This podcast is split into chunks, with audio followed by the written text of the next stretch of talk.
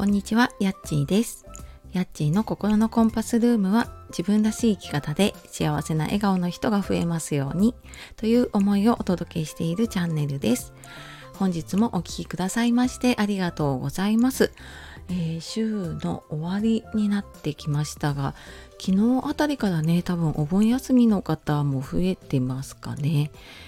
なんか昨日ちょっとあのそんな遠くじゃないんですけどねちょっと出かけたらやっぱり道もいつもより混んでいるしなんかお店とかもねなんかいつもより全然あの家族連れが多いなって感じたのでね、えーまあ、帰省する方だったりとかねお出かけする方気をつけて、まあ、熱中症だったりね台風が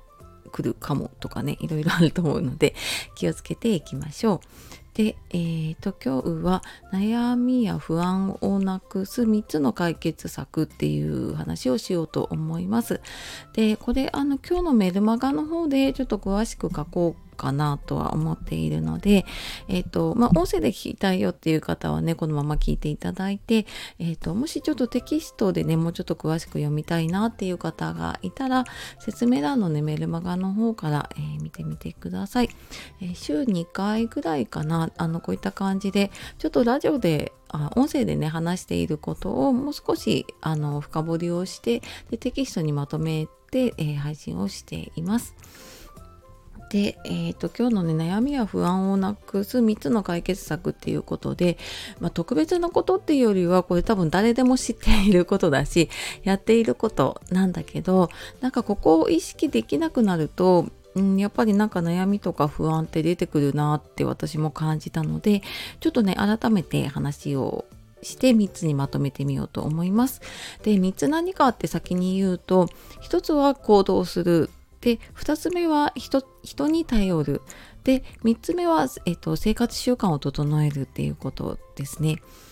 で、えー、1つ目のね行動するっていうことでこれ前にもどこかで話したと思うんですけど不安になる時ってあのノルアドレナリンっていうのが出ていてねであの人を行動させるためにね不安になるっていう風に言われてるんですよね。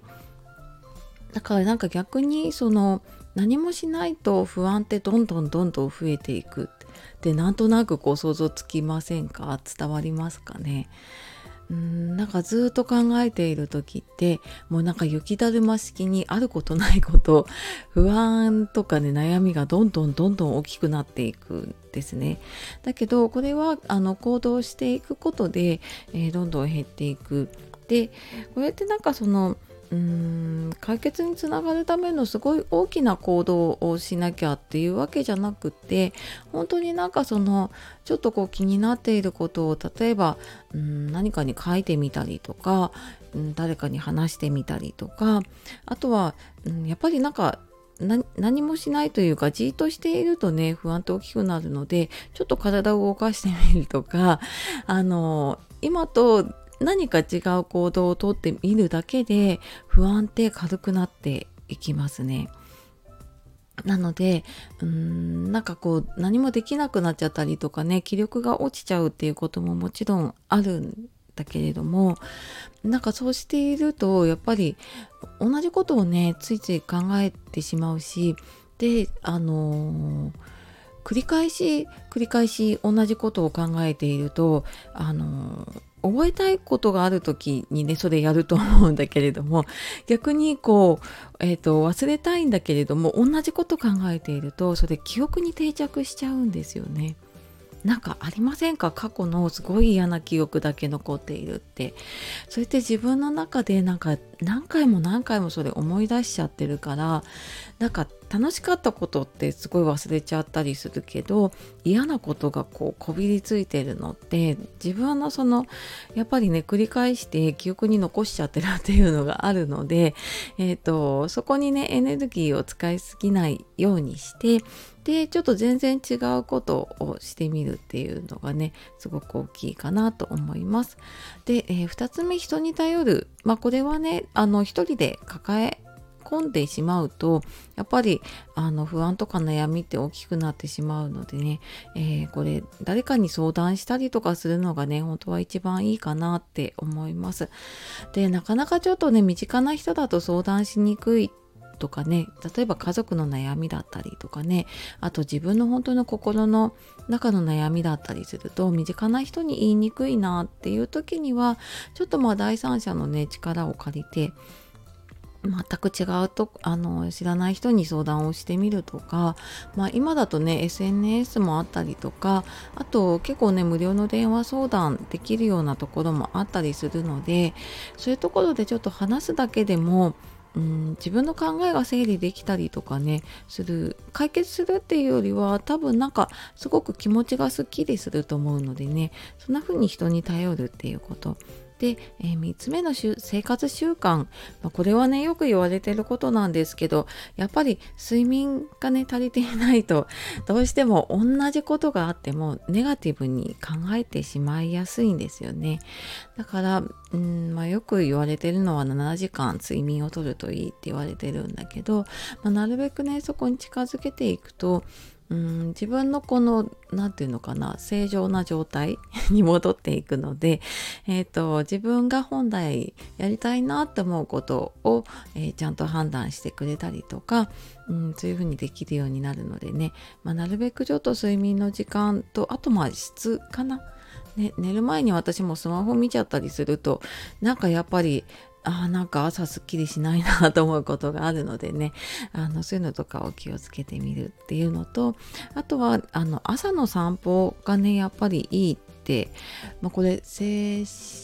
神ん？精精神科医の方だったりとかあとメンタリスト DAIGO さんとかも言ってたかな？朝の散歩をするといいって。まあこれはその歩くこともそうだしあとその太陽というかねと日の光を浴びることでこうセロトニンっていううんと幸せホルモンというか が出てくるのでその不安